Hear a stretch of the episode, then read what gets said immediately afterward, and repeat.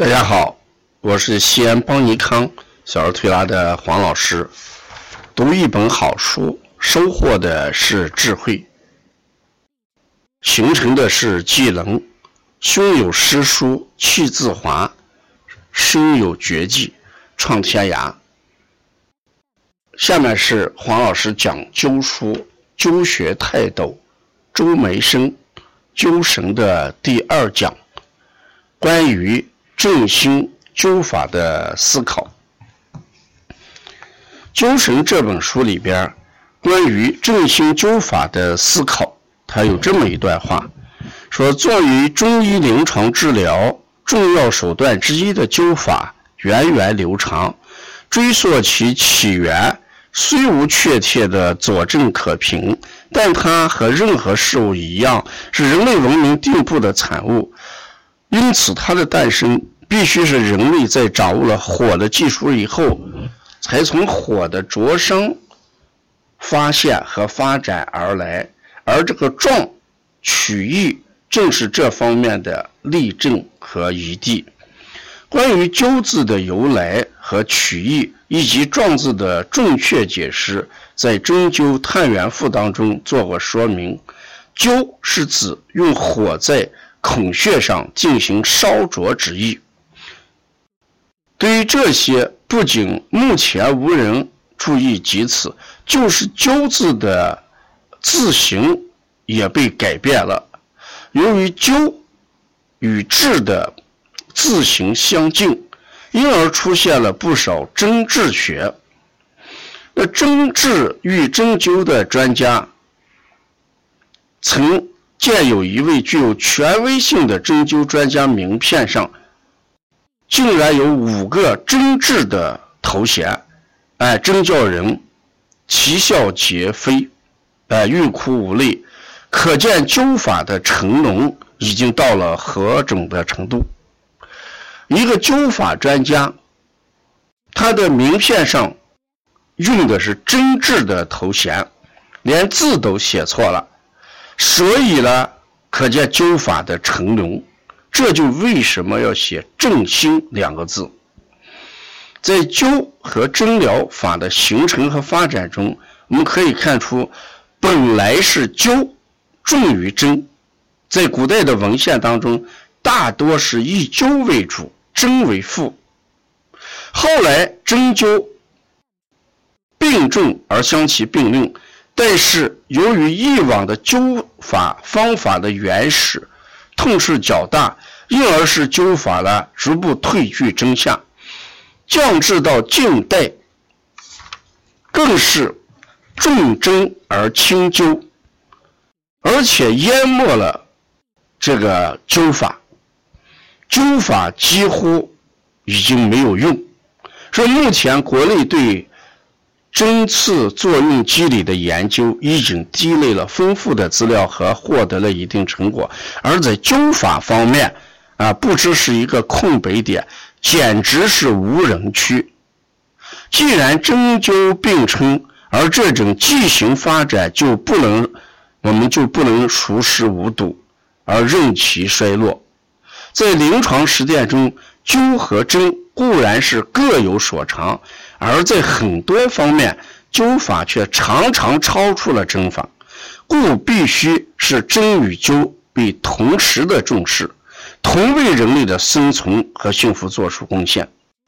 目前灸法的衰落，主要是由于灸法本身还存在一定的缺点。正是由于灸法本身的缺点，因而使灸法应用不广。而灸法的应用不广，又是灸法的作用生疏，因此要想发挥灸疗的效果，提高灸法的地位，首先要从改进灸具和应用灸法的人入手，从应用中从应用中尝到甜头，发现苗头，再做探索和提高，努力恢复灸疗的面目。发挥灸疗的最大疗效，这是我们针灸工作者义不容辞的迫切任务。所以呢，对灸法用的是“正心”二字。那么正兴的方向也提到了三点。第一点，正兴灸法必须以中医学说为核心，这是一个很重要的观点。第二，必须掌握传统灸法的特点。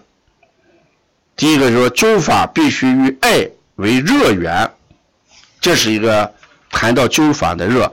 第二，传统灸法呢？呃，一定要进行进一步的探索和研究，继承古人和前人这个应有的这个成就，还要有所提高。第三一个，保持灸法的具有点的作用，因为它在孔穴上主要对点实现作用。第四一个，要振兴灸法，要进行灸疗工具的更新和改正。第四一个要重视灸法在治疗急性病和器质性病变方面的研究，在这里边，好多人认为，哎，这个针啊是治急性病的，灸是治慢性病的，说，呃，急性宜用针，慢性宜用灸。事实这个话呢，我们还要重新的、重新的加以思考。因为灸法在功能性的疾病和器质性的疾病方面也有很大的疗效，所以在这里面特别提到像什么鞘膜积液呀、哎痔疮呀、哎这些息肉呀、甲状腺肥大呀、淋巴结呀等等，嗯特别后面还要讲的是呃流行性的出血热，甚至艾滋病等等，嗯，所以这里面强调的改定的思考方向。还有一个呢，对现行嗯灸疗的指标也不能过分的强调。就现在我们好多人对灸疗提出一个硬性指标，为什么不能强调过度的强调这硬性指标？因为过度的强调硬性指标等于对灸法不公平。只有我们对灸法消除了这个偏见。我们的灸疗的效果才能看得到，因为这个灸法因人而异，因病而异。如果我们定一个客观的标准来衡量灸法的话，显然是对灸法不公平的。所以呢，我们这一讲它主要讲振兴的原因，灸法已经是承诺成流啊，呃，而且他提出了振兴的几个方向。第一个，一定要以中医为核心。另外一个强调热源的特色，强调了古人的一呃这个取得的成绩和惊人的发展，也强调了灸法起到的是对点的一个作用，也谈到要振兴灸法必须改良工具，更重要的要重视灸法对一些急症病人、慢性急症病人和重大疾病和器质性病变也能起到一个很好的疗效。我们也要对灸法进行一个客观的评价，不能过分的强调临床指标，把这些问题克服了，我们的灸法的振兴才能落到实处。所以从这一讲我们可以看到，我们周老师他不光对灸法的即当前的这个定位做了一个客观的这个评价。更重要的说，要振兴这个，一定要改变我们的评价机制，改变我们的观念。只有这样，才能灸法真正的振兴落到实处。呃，要了解更多的灸神的内容，敬请关注第三讲。谢谢大家。